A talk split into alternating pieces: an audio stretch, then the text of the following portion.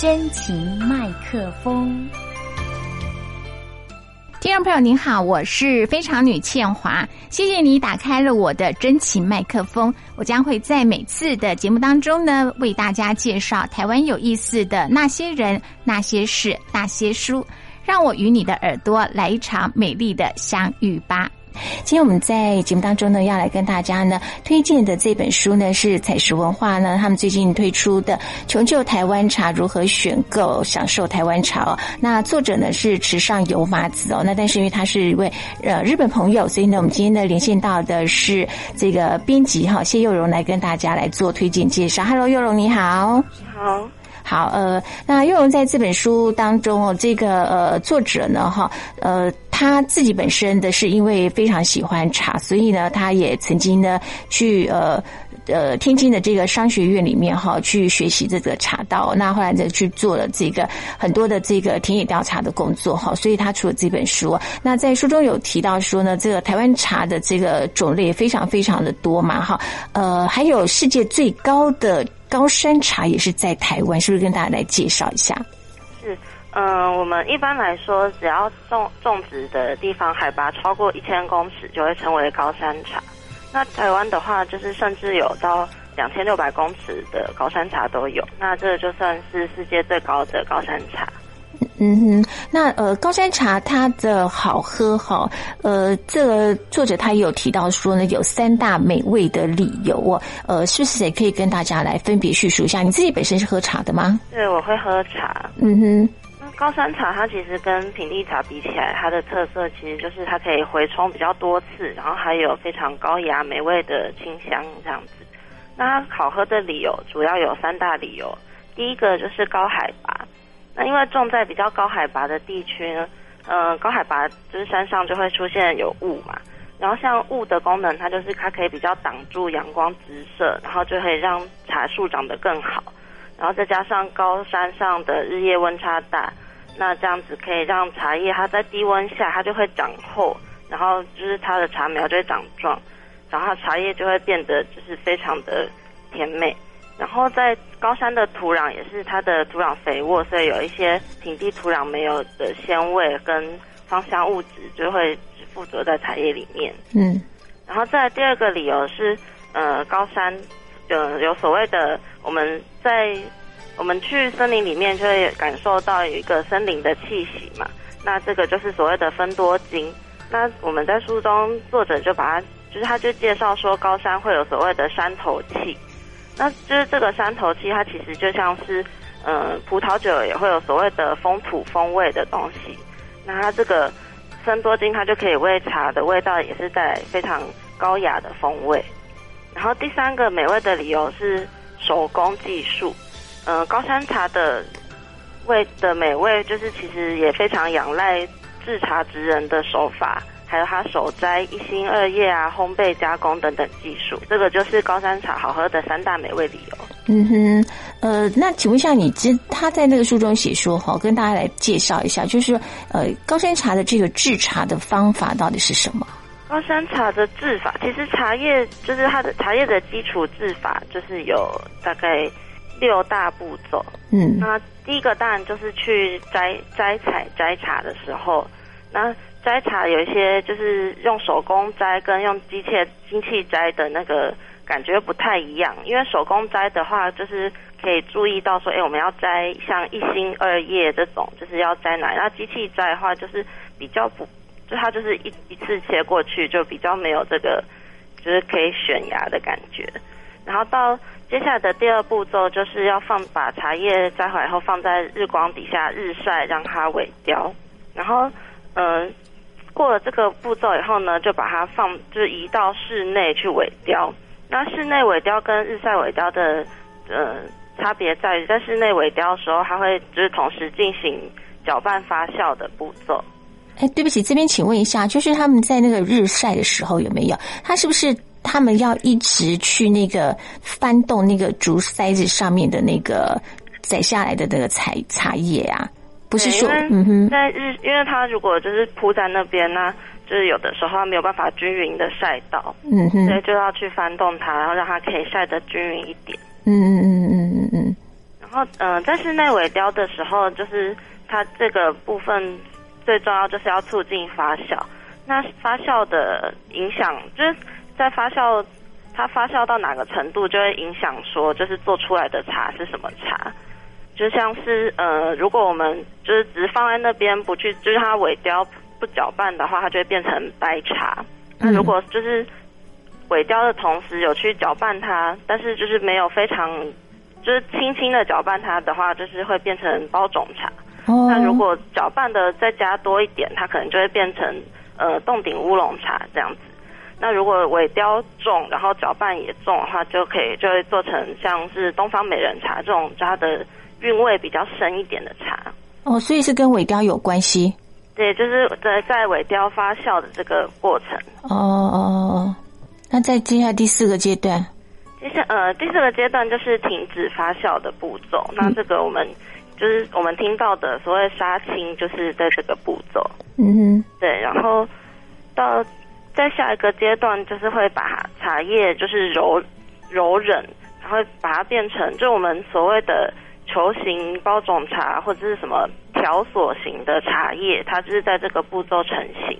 然后到柔忍，它现在其实它是手工还是机器啊？现在应该是手工跟机器的都有。嗯哼，对，就是这个步骤应该是手工跟机器去做的都有。嗯嗯嗯。那当然手工就会变得比较贵一点。嗯嗯嗯。那到最后一个阶段就是嗯，在加工烘焙的步骤。那在到这个步骤的时候，就会烘，就是用烘焙的过程，让茶叶的水分可以降到五趴以下。那有我们有时候在市面上看到一些炭焙乌龙茶或者什么，就是所谓的，就是这个烘焙的步骤就是在这个阶段完成的。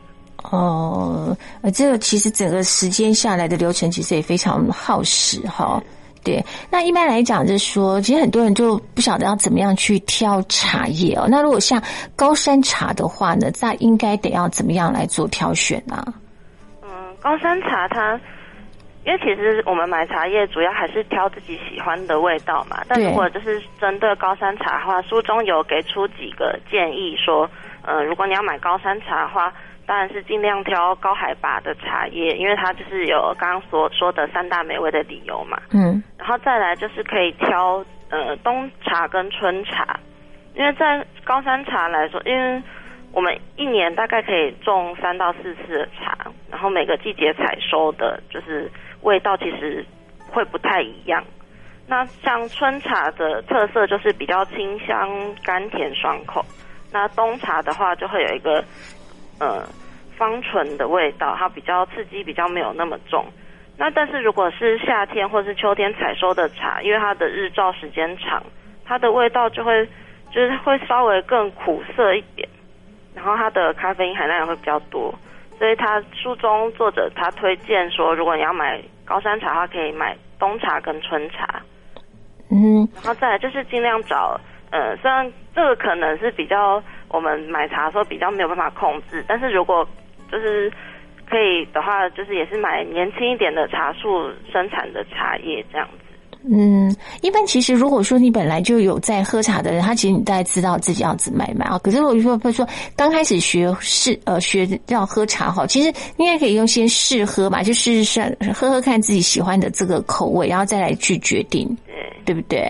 好，那还是有一些的这个呃，告诉你说怎么样去选那个茶叶的部分嘛，去观察一下那个茶叶的，比如说它可能要干燥一点的，是不是？嗯，这如果你去要买茶的时候，就是请他拿出来给你试喝。那其实一开始你可以请他先拿干燥的茶叶给你看一下。那在看的时候，我们可以注意的，其实也就是呃视觉上就是注意说，哎，这个茶叶它是不是有光泽感，然后茶叶的完整度够不够，它是不是是一一颗一颗的茶叶的那球形的茶叶，还是它是碎屑很多的这一种。然后再就是闻闻看它有没有。茶叶的清香，还是闻到会不会闻到有一种嗯，觉得好像有一种发霉的感觉，就是都可以这样子判断，然后再就是可以试喝，那试喝也是一样，就是喝它有没有你喝到的那个味道，就是你喜不喜欢，然后有没有有没有所谓的呃清香的感觉。嗯，其实有的时候那个茶叶上面哦，它其实表面上就是感觉很很偏黑色调的那种哈，它这种是不是是就是讲说有可能是用化学肥料的，就是比如黑死啊，所以就是在挑的时候还是要挑比较有光泽的。哦，因为其实茶叶它如果就是就像刚刚有讲到有一个烘焙的过程嘛，嗯哼，那经过烘焙的话，可能颜色就会稍微深一点。对，就是所以好像所谓的光泽是你看那个茶叶的，就是就是说它是不是嗯它的表面的那个感觉，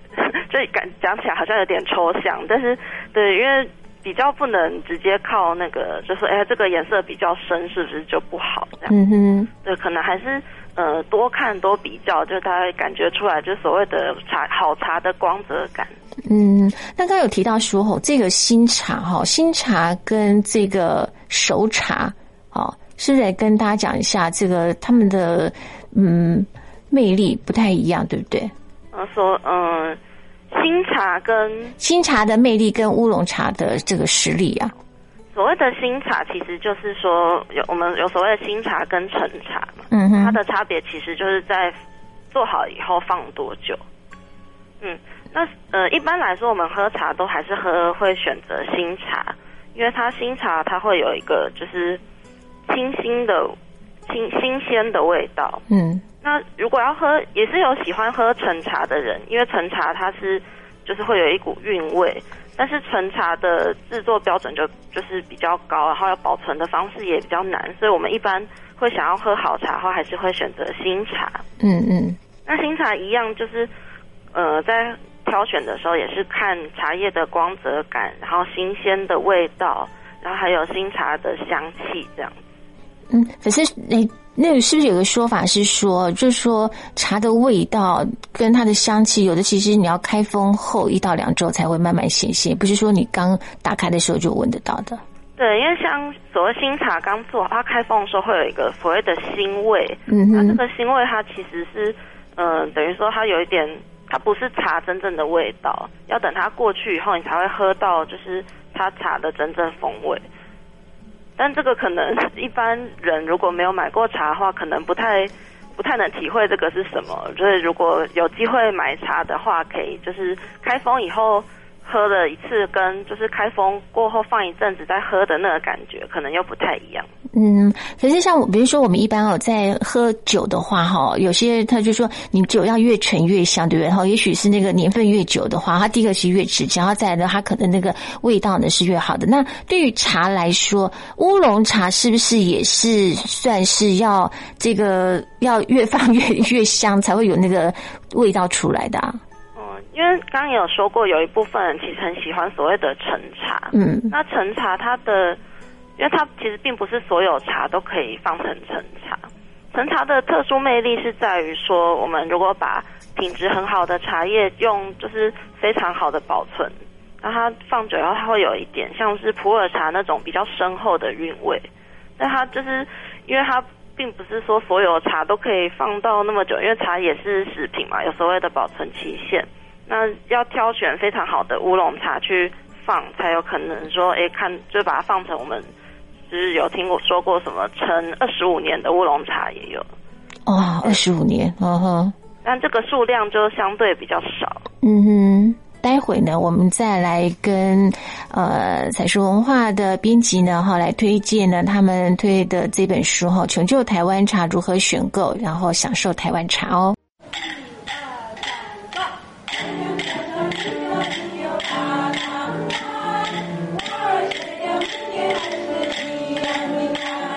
退休后的王妈妈被邻居找去参加社区妈妈合唱团打发时间，没想到唱着唱着就唱出了兴趣。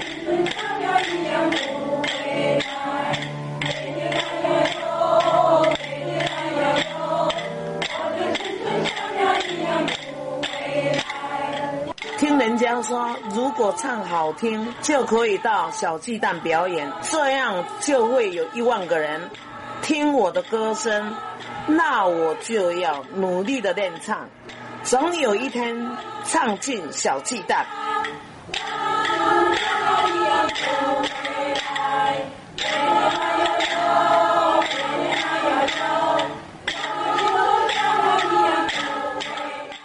我们今天在节目当中呢，跟大家呢要来推荐的这本书呢，是彩石文化最近推的《穷究台湾茶：如何选购享受台湾茶》。那作者呢是呃一位日本朋友哈，池上麻友子啊。那这位日本朋友呢，他其实呃非常喜欢的这个中国的这个茶道文化啊。他不但呢去嗯中国的这个商学院，天津的商学院哈，去进行短期的这个。千家茶道的短期大学去就读，然后学习呃中文跟探索茶道起源的这个中国古典文化。那他回去之后呢，哈，然后为了追寻好茶，他还来到台湾哦，认识林鼎洲老师哦。所以呢，他从林鼎洲老师呢口中呢知道一些高山茶的深奥魅力之后呢，呃，来台湾哦这个十几次哈，去收集相关的资料、田野调查之后，而且他也在学台语啊哈，所以呢，他就写下了。这本书啊，那我们今天连线到的是编辑呢，谢幼荣小姐呢，来跟大家来做推荐了。那刚刚呃，我们来接下来要问一下，就是说，是不是呃，我我们讲到生茶跟熟茶嘛，哈，呃，是不是有一种说法是说，年轻人比较喜欢生茶，然后老年人呢，哈，比较偏好熟茶呀？嗯，也是有这个说法。那这边就要先来跟大家介绍一下生茶跟熟茶的差别。那呃，区分生茶跟熟茶的差别，其实它的差异就是在我们最后发酵完以后烘焙的程度。那如果用就是它所谓轻烘焙的，像是呃绿茶、包种茶这种，我们就把它称为是生茶。那烘焙比较重的，像乌龙茶、红茶、普洱茶这种，就是熟茶。那呃，一般来说，因为生茶它的特色就是它喝起来爽口，然后可能会带一点。花香、清香，那所以可能就是，呃，喜欢比较清淡风味的人，或者像所谓还没有刚接触茶叶文化的年轻人，可能就会喜欢生茶。那像熟茶，像乌龙茶、红茶这种，它就是，呃，它味道比较温润，然后它有一些深厚的后后韵。那可能就是喜欢喝茶的老年人，他们就会比较偏好熟茶这样子。嗯哼。那呃，你知道那个台湾呢有所谓的，现在很多都会有什么四大天王，我们就国语流行歌坛有这个四大天王哈，其实，在台湾茶里头也有所谓的这个四大天王哈，呃，文山包种、东方美人、木栅铁观音跟洞顶乌龙哦。那呃，知道他们为什么会成为四大名茶的原因吗？嗯，其实他们成为四大名茶原因非常简单，就是他们各自都有就是自己的爱好者、拥护者，对，然后因为就是。就是相对泰明也是就是我们比较常听到的几种茶，嗯哼，那就是分别跟大家介绍一下这几种茶。嗯，像文山包种茶，它另外一个名字叫做清茶，那它顾名思义，它就是味道很清爽清淡，然后它的发酵程度也不高，它就是所谓的生茶。嗯，那文山包种茶呢，它的呃它是长成是细长条索状的茶，然后它特色其实就是因为它很清香。然后它主要是在呃台北平林一带的，算是当地的农特产这样子。嗯。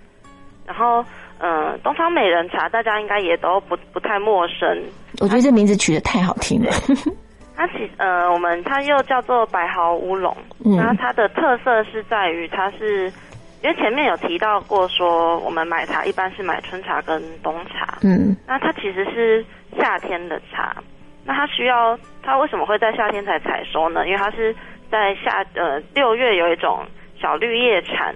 它是其实应该是所谓的呃，它是一种虫子啦。那它去咬过了那个茶叶以后呢，它竟然会产生出一种特殊的蜜香。嗯。然后茶农就是把它采收回来做了茶以后，因为它本来是品质比较没有那么好的夏茶，结果一喝发现，诶，它怎么有一个特殊的香气？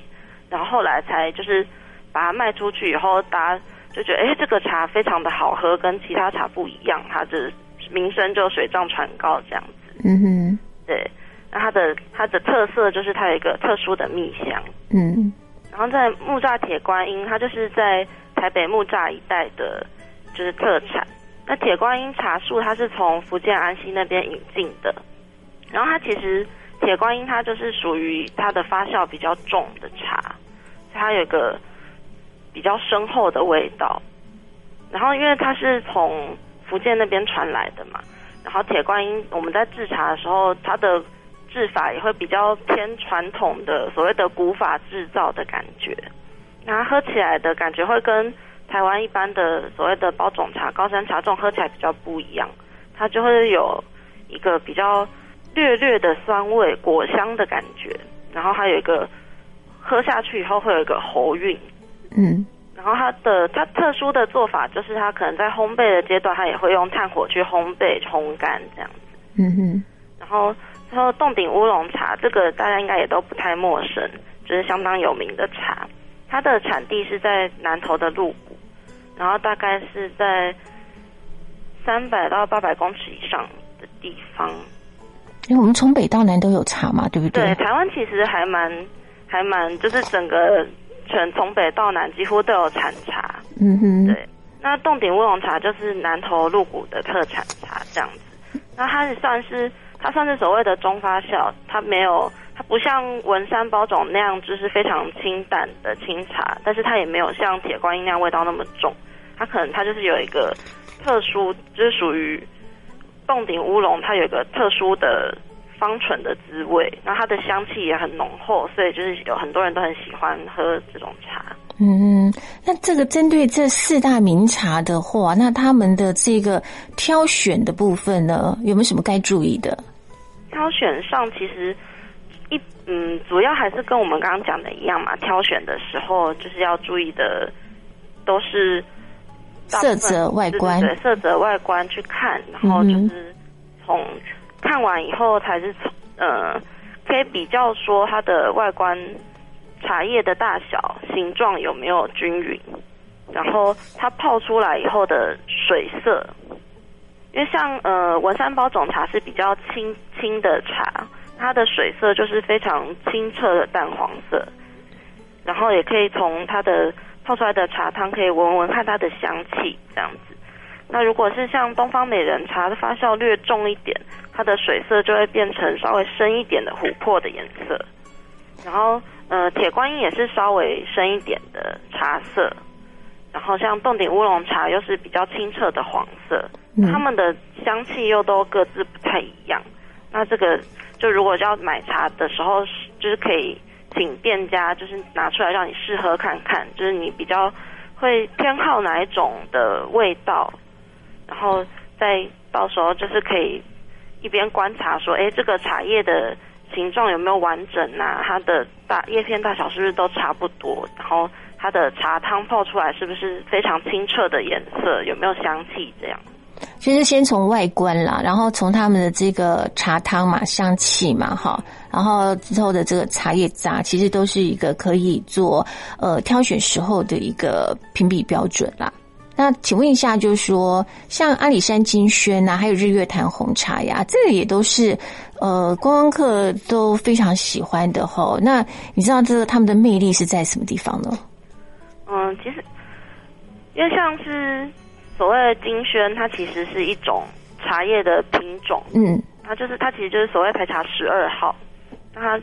它的特色就是说呢，它喝起来跟其他茶比起来，它会有一个。有点像桂花，然后像牛奶的香气，嗯，然后像所谓的日月潭红茶，它其实是呃鱼池香的，就是也是他们的特殊的茶叶。那像日月潭的话，他们会有阿萨姆红茶、台茶八号或是台茶十八号。那像台茶十八号就是所谓的红玉，应该大家也都就是稍微有听说过。那红玉红茶它跟其他红茶的差别就在于它有一个。特殊的薄荷肉桂香，所以也会有，就是他会有自己喜欢喜欢这个味道的人就会非常喜欢，嗯哼，他们都会各自有就是永永代的爱护呃爱好者这样子。然后像这些茶，其实现在呃，如果你去买手摇饮料，可能也都会看到说，哎，这个是金萱乌龙茶或者什么，这是红玉红茶，那这时候就可以买一杯来试试看，说，哎，原来它是这个味道这样。可是我觉得喝茶哦，其实还是跟那个泡茶的这个技巧跟茶具其实有关系的耶。像一般我们如果那拿个这个简易的一个茶包，然后呢泡出来呢这样子，那个味道跟其实实际上子那种开水这种煮过的这样其实是有差异性的哈。然后讲到一下这个泡茶技巧，因为你想要泡好茶的话，你的茶叶的分量啦，或者是煮水的温度哈，事实上都需要讲究的。那在这本书的时候呢，作者他有介绍一个传统的这个功夫泡茶法，还有挑选茶壶的这个方式哈，来跟大家来介绍一下好不好？嗯，其实所谓的功夫泡茶法，它其实也是一套呃非常传统的做法。那当然我们在家里泡茶不需要这么繁复，但是书中还是有就是稍微介绍一下说，诶，就是功夫所谓的功夫泡茶法是为什么让茶可以就是这么好喝这样子。那我们一般如果在家里泡茶的话，呃，主要还是先看想要泡哪一种茶。如果你是想要泡呃洞顶乌龙茶的话，你就是茶叶跟水的比例是一比四。那如果是想泡高山茶的话，可以用茶叶跟水比例大概一比五这样子。那一样是呃，我们会先用沸水温壶，就是让茶壶就是先等于说先热茶壶。然后让它不会说，就等于说我茶壶已经热热的，然后把茶叶放下去，然后再倒热水，它就不会一下子那个温度上升太快这样。嗯哼，对，然后在等于在泡的时候呢，你先把茶叶放进去，然后倒沸水，沸水倒进去以后，然后有一个做法是，我们会在茶壶上面浇一圈热水，然后等它干掉以后，就可以把茶倒出来。那这个其实它就是一个比较呃传统的计算时间的方法，然后但是淋壶的这个动作也是可以让壶的整个受热是均匀的，所以它是一个蛮有智慧的泡法。如果一般讲究喝茶的人，他其实对于每一个步骤，他都非常非常的讲究，而且呢是有计算时间的。比如说泡茶呢，你那个水倒下去要几分钟，然后呢，那个喝出来的那个味道呢，其实就会不一样。嗯，讲到这个泡茶哈，其实一般我说我们如果。不太懂的话，我们可能有些人就是我，我就说拿一个茶包我就跑了，或者是说我可能拿一个随便的什么的什么小铁壶啊什么就跑了哈。可是如果真的很讲究的人，他连那个茶壶哈，什么样的材质泡出来的那个都不一样。我之前因为有访问过一个他在收藏老铁壶哈，日本老铁壶的啊，那他就有谈到说，对于他们来讲，他就觉得那个老铁壶呢。泡出来的茶呢，跟一般的可能是紫砂壶，他就说味道就是真的不一样哈。我就说你这个太贵嘛，你太讲究了哈。那呃，当然，其实很多人对于这个茶壶的这个挑选哈，其实也是诶有一些它的这个美感的哈。那作者呢，他在书中的时候也有来跟大家呢介绍一下怎么样选购茶壶。嗯，其实茶壶它的选购法。重点还是要就是它的要看大小跟厚度有没有均匀，形状是不是工整这样子。然后，但是因为你在泡每一种不同的茶的时候，其实要选的茶壶的条件也会不太一样。嗯，那作者其实他有跟我们分享说，如果你是喜欢喝乌龙茶、红茶这种就是比较有韵味的茶的话，可以选择壶身比较高的那种茶壶。那它就是在泡的同时，它可以把它的韵味闷蒸出来。那如果是喜欢喝绿茶跟包种茶这种味道比较清爽的呃生茶的话，就是可以用比较矮的茶壶，它就不会去闷到，然后会也不会去破坏到那个茶的色泽跟香气这样。嗯哼，哎，所以还其实跟这个茶有关系的，对不对？好，好，那呃，这个可是茶壶哦，怎么样清洗跟保养啊？因为一还有有些人他有养壶，对不对？对，其实嗯，因为有一些茶茶壶的材质比较泡茶的人，他会比较讲究，他会用一些陶壶，或是像是刚刚说的紫砂壶这种材质。嗯，那这种材质的壶，它其实很容易沾附到气味。嗯，那有些人他会觉得说，如果我用清洁剂去洗刷的话，其实会破坏掉那个茶壶，它泡出来的感觉会不一样。那所谓养壶，就是说，呃，泡茶的时候不是都会有茶垢吗？对。那就是那个茶垢，它不会，它就不会特别把它冲洗掉，就是让它留在那个茶壶里面。那你下一次泡茶的时候，它就会有那个它茶茶的气味，它就会一直附着在那个茶壶里面，它就是所谓的养壶。哦，所以还真的不能够常洗嘞，不然那个都被刷掉，那茶垢都被刷掉了。嗯，但是如果我们一般在家里就是用呃玻璃茶壶这种的话，就是用一般的方法清洗就好。嗯，那如果我们比较讲究一点，就是买到呃陶土的那种壶或者是紫砂壶的话，那一般来说就是泡完以后，我们就用热水把它冲干，然后稍微用布来把它擦一擦，然后放着阴干就可以了。嗯哼，待会呢再来跟我们采石文化的编辑的幼荣呢来介绍这本书《穷究台湾茶》。亲爱的爸妈，好想你们哦！好久没回家了，每天工作多到做不完，常熬夜加班。过了吃饭时间，就随便乱吃东西，填饱肚子。啊，好想念妈妈那个少油、少辣、少肉、全谷类又蔬果类的健康烹调哦。跟你们报告个事，最近有个讨厌鬼爱上我了，怎么甩都甩不掉。虽然他的作为常让我感到腹痛、恶心、想吐，甚至体重掉了一大半。但我不能激怒他，以免呢让自己陷于危险的处境。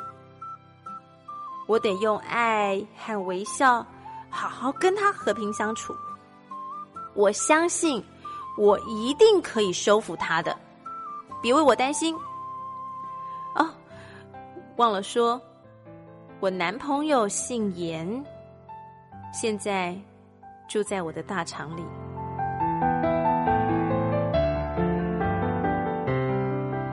大肠炎已窜升到十大炎症死因第三名，记得多爱自己一点，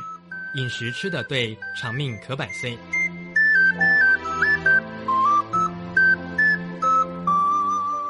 今天我们在节目当中呢，跟来呃跟大家推荐的这本好书呢，是彩石文化最近出的《穷究台湾茶：如何选购享受台湾茶》。作者呢是一位呃非常喜欢这个茶道的池上麻友子哦。那我们今天连线到，因为他是日本人哦，所以我们今天连线到的是编辑西有荣呢，来跟大家来做这个推荐介绍哈。那刚刚前面呢，我们讲到这个茶壶的这个选购跟这个清洗保养哈。那他在作者在在书中也告诉大家说，其实一般来讲，茶叶要怎么样保存？要放冰箱吗？还是直接其实是放在密封罐里头啊？嗯，其实因为比较容易破坏茶叶的那个主要的因素，其实就是呃湿度跟温度。所以说，要好好保存茶叶的话，第一步骤当然就是要把它放在密闭的那个容器里面，就不要让它接触空气。可以让它保持干燥。那至于说要不要放进冰箱里面，就是说有一些比较，那如果担心品质比较好的茶，因为像台湾的环境是所谓高温高湿度嘛，如果担心说我们花了很多钱买了很贵的茶叶，结果就是放在那边它就变质的话，其实可以把它放进冰箱保存，或者是也可以把它放进保温壶里面，就它是一个比较简单的做法。啊，保温壶里面啊？对。呃，用等于说用保温罐，就是你把它密，把它的内袋密闭以后，把它放进保温罐里面去保存，它也可以降低就是空气温度的影响。哦，不然的话，有的时候就会觉得你放在那个，有时候放在塑胶袋当中，不晓得是不是没有密封好，就会有点那种霉霉的，稍微潮掉的。对对对，就会有那种感觉，然后就会喝喝起来就觉得，哎，不晓得是心理作用，觉得说是不是有点变质变味的感觉。那如果你会觉得说茶叶好像有一点受潮的话，那可以把它就是先哦晒晒太阳，因为我们一般是可能如果放久的话，可能会把它冰起来嘛，或者是你就是把它放在抽屉里面就没有发现，但是它有它有一点就是发霉的味道，或是放在冰箱里面保存会有冰箱味，那这个时候就是可以试试看用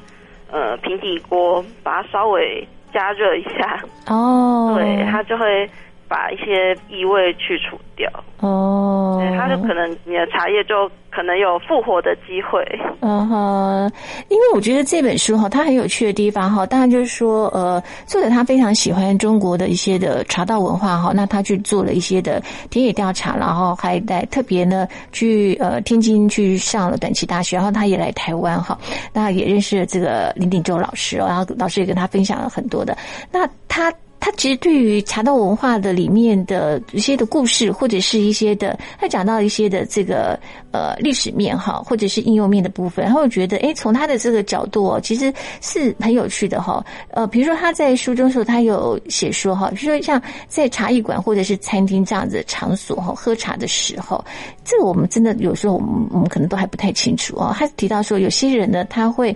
呃弯起这个食指跟中指哈，去轻扣桌面。三下，哈，那这个动作呢叫做屈膝下跪，哈，呃，这个叶老师来跟大家来介绍一下这个故事啊。嗯，其实这个故事还蛮有趣的，它是来自于说，呃，清代的乾隆皇帝他为服出征的时候，就他因为他为了要探访民情，他就是隐藏自己的身份嘛，嗯，然后就他就跟他随随行的官员一起就扮成平民，然后到村庄里面，然后他们。就是进去出征的时候，突然发现说，哎，下雨了。那我们就进到街上的那种茶坊去，就是坐着躲雨。那那个就是就到到那边的时候，因为是村里面的小店，然后所以里面的就是小二也不会说，哎，要服侍客人什么之类，他就把茶壶跟茶杯就放在，就刚刚好就放在乾隆皇帝的面前，然后就走了。嗯，然后这个时候官员们就想说啊，怎么办？怎么办？结果乾隆皇帝竟然自己就帮官员们倒茶，然后官员们就想说啊，皇帝为我倒茶，那我是不是应该要就是跪下来跟他道谢什么之类的？然后但是因为又是为服出征，又不好说，就是呃动作太大什么，所以他们就想到说啊，我用两根手指头就是弯起来放在桌子上面，感觉就是很像我们弯起膝盖下跪的那个样子。嗯哼，所以他就是这个动作就会。他后来就演变成一种说，哎，就是对方帮我倒茶，那我跟他表示感谢，就是就是所谓茶礼这样子，他就叫做屈膝下跪。嗯哼，这个是当然是真实的啦。哈，可是呢，另外呢，它有点是那种呃引用的引的部分哈。关于这个关公巡城跟韩信点兵，他想说，这是这什么？这个这个这个故事跟茶有关吗？他其实只是借用这样子的这个隐喻，我觉得这也蛮有趣，跟大家介绍一下好不好？嗯，因为像我们一般喝茶的时候倒出来，第一泡、第二泡的味道其实会不太一样。嗯，那它这这边的泡法，其实它就是说，我们全部都泡完以后，等于说我们第一泡、第二泡、第三泡把它放在同一个容器里面，就都倒在一起，然后最后再把它纷纷倒进小茶杯里面这样子。然后因为它就是呃，等于说我们分分倒在不同的茶杯里面的时候，就把它茶杯放成。一一字形，嗯嗯，然后用就是把它慢慢这样倒进去，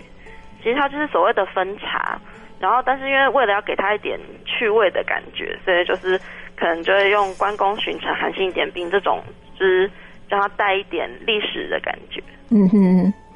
这所以我觉得这个呃日本朋友哈，这个作者哈，他其实可能对于这个中国的一些的这个历史故事哈，他也还蛮能够呃隐喻啊，或者是巧妙的把它点出来，然后让大家其实也在看书的同时呢，大家也可以知道哈，就是我刚刚讲说那个呃很多的这个故事，我们其实自己哈，身为这个台湾人呢，我们就是真的也不见得完全很知道哈，然后被他这样点出来，就觉得哎呀，好像真的这个煞有其事哈，那他。在呃书中有谈到的，就是说，是不是有一种说法是说老茶壶泡，然后嫩茶要用杯泡啊？哦，他就说在中国的茶世界里，好像是有这样子一种说法。嗯，因为像是所谓的壶泡、杯泡差别，就是用你要用茶壶泡，或者是你拿一个杯子、瓷杯，然后直接把茶叶放在里面，然后冲水进去嘛。嗯，那壶泡它有一个重点，就是因为它在它关在茶壶里面，它会。呃，闷蒸它，那它就是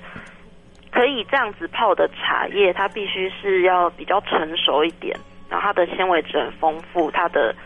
茶叶的成分不比较不容易释出。那用茶壶来泡这样子所谓的老茶，它就是等于说它可以把它不只是它的香气也会带出来，然后也可以充分让茶叶可以释放它本身的味道。那如果是比较细软的那种很年轻的所谓的嫩茶，就像绿茶这种比较比较新，然后比较它的叶片比较小，然后味道比较清淡的茶，如果就是也用一样的方式在茶壶里面这样泡着，它就有一点像是我们用滚水把它煮开的感觉。那这样反而会破坏那个新茶嫩茶里面的成分。所以说，他们觉得说嫩茶比较适合用呃瓷杯，然后把茶叶放进去，然后就把水冲进去，然后不要闷在茶壶里面。对，所以才会有这个老茶壶泡、嫩茶杯泡的说法。嗯哼，这个呃。作者呢，他在呃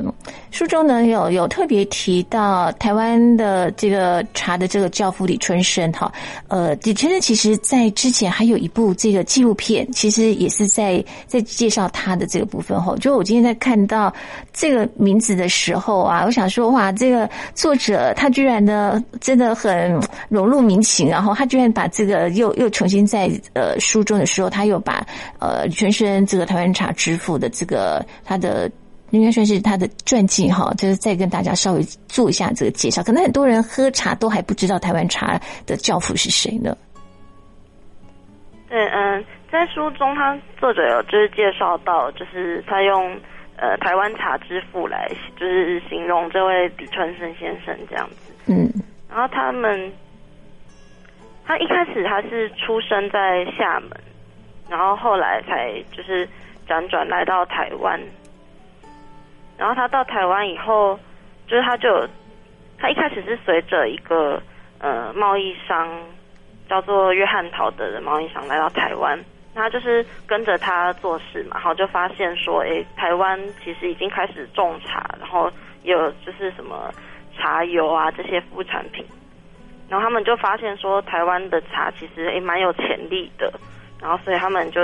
他就想说，哎，那我是不是也来就是发展这个行业？然后他就回到福建去，就是找了茶苗，然后就等于说从中国那边引进了茶苗，然后把它指导台湾人怎么种茶、怎么制茶，然后等于说他在台湾把种茶制茶这个行业，就是有点像发扬光大的感觉。嗯哼，这个如果其实想要知道这个台湾茶之父李春生的更多的他的传记或者是他的相关资料哈，第一个其实呢，在我说他之前有个纪录片哈，你可以到的 YouTube 上面去找一下。那另外一个呢，其实在这个迪化街这边哈，有一个李春生的这个呃他的在他以前住的地方。好，那这个也也其实是一个景点哈，大家都可以去了解一下哈。呃，这本书。嗯，叶荣是不是来跟跟大家分享一下哈？觉得《穷究台湾茶》这本书的特色？嗯，其实因为这本书它一开始是日本作者写给日本读者看的嘛，它的用意其实是在于说，像呃日日本喜欢喝茶的人介绍说，哎，如果你们也喜欢台湾茶，那你们到台湾来想要买茶的时候要怎么挑这样子？但其实因为像台湾人现在就是。真正这样子喜欢茶、喝茶、或去买茶叶的人，其实也慢慢变少。那我觉得说这本书的内容也非常适合，嗯，我可能对茶不是那么了解，但是我有兴趣想要接触这样子的读者，也可以就是翻翻看，就是里面会有一些大家可能买茶或是喝茶的时候产生的疑问，都可以在里面找到答案。嗯哼，它它其实是分成。呃，知识篇跟应用篇两个部分。那知识篇就是比较介绍说，哎，像茶叶的制法啊，或是为什么呃包种茶跟乌龙茶有什么不一样，这些比较呃知识的部分。那应用篇就是会介绍说，我们怎么买茶，怎么挑茶比较好，然后怎么保存茶叶这样子。所以它算是一本非常内容非常完整的书。就如果对台湾茶有兴趣，或者已经有在喝茶，好想要深入了解的话，都可以看看这本书。而且他其实真的有做很多功课，然后就不能不能讳言是说，我觉得这位日本朋友哈，他其实自己因为喜欢喝茶，然后呢就开始呢去做一些的这个研究，去找一些的功课哈，真的是引经据典啊。那他也有一些的的台湾品茶师的一个，算是给他呃。鉴定的保证吧。好，李鼎洲老师对不对？好，林鼎洲老师他其实是呃原本是在台北是有经营茶行，嗯哼，他就是可能这几年已经退休了，对。那他算，因为他是一个比较算是资深、比较年长的茶茶职人这样子，嗯，那他据说也有像传说中的制茶大师们，就是学习怎么选茶、怎么制茶这样。所以我觉得这本书应该算是，呃，再加上就是日本人有一些考据，他会做的非常严谨。它里面也引用了很多的史料去讲述说，哎，台湾的茶叶。呃，是怎么发展成就是当时的，就是贸易的状况啊什么的，他都非常认真的，就是引用这些资料去考据，就是应该算是一本很严谨的书。嗯哼，你你认为书中他是针对这这个作者，他针对的哪一个部分，他的这个描写非常的详细呢？我就可以看得出来呢，他其实呃非常的认真这样做，不仅做调查哈，还真的有花了很多。诶，他来台湾十几次嘛，对不对？是，嗯，他其实，呃，因为像。他他对于我们台湾的，因为像日本虽然也有茶，但是其实跟台湾茶就是不管是在做法或是像，因为台湾季节的关系，这些都差很多。但是这作者他非常认真的记录了台湾茶的呃，比方说采收的季节会影响有什么不一样，然后就像我们刚刚讲的春茶、冬茶跟夏茶、秋茶的差异这样子。那他还把它细分成，诶，春茶有分成早春茶跟正春茶，那像冬茶就有分成，呃，所谓的冬茶，还有冬片，就是我们最近可能比较会听到说，诶，所谓的鹿骨冬片这一种，就是非常分的非常详细。然后他也就是他还甚至列，就是做了一个我们书后面有个附录，那他其实就是把所有台湾的特色茶，就是全部列在一起，然后。呃，列出来跟我们说，诶，这个茶它是，比方说它是阿里山茶，那它的产地在哪里？它的海拔是多少？然后从什么时候开始种植的？然后就介绍这样茶的特色。对，这些都是作者就是做的非常详细的部分。嗯哼哼，啊，那。你你认为是说哈，就是说我们读者在看这本书的时候哦，因为他这是位日本朋友写嘛，就是说那可以从外国人角度哈，他在写台湾茶，那我们在看的时候，我们可以得到一个什么样不一样的资讯跟感想呢？嗯，因为跟日本朋友相比，其实我们台湾人更了解说，诶，就是台湾的地理特色，或者是像台湾的气候这样子。那我们在买茶的时候，可能就是看到说这个茶它是。它是它的原产地是阿里山，或是它的原产地是日月潭这样子，然后就是在喝的时候，我们可以更容易的去感受到说，哎，这个就是我们台湾的特色农产品，然后就是会有一些可能会有一些觉得说啊，如果我们我们这样可以去了解说台湾有产出这样子的好茶，就会在在在享用的同时，其实不只是。味呃味觉上的那个品味的感受，那我们心理上也会就觉得就是有一种情感的连接这样。嗯，叶龙，请问一下哈，在你之前的时候，你有说你自己也喝茶嘛？对不对？哈，在编辑这本书之前，你以前的喝茶的方式是什么？是真的有这么讲究，在用这个完整的茶具，还是说就是一个简易的茶包，还是就是拿一把的这个茶叶这样直接丢进去？嗯，我们家可能比较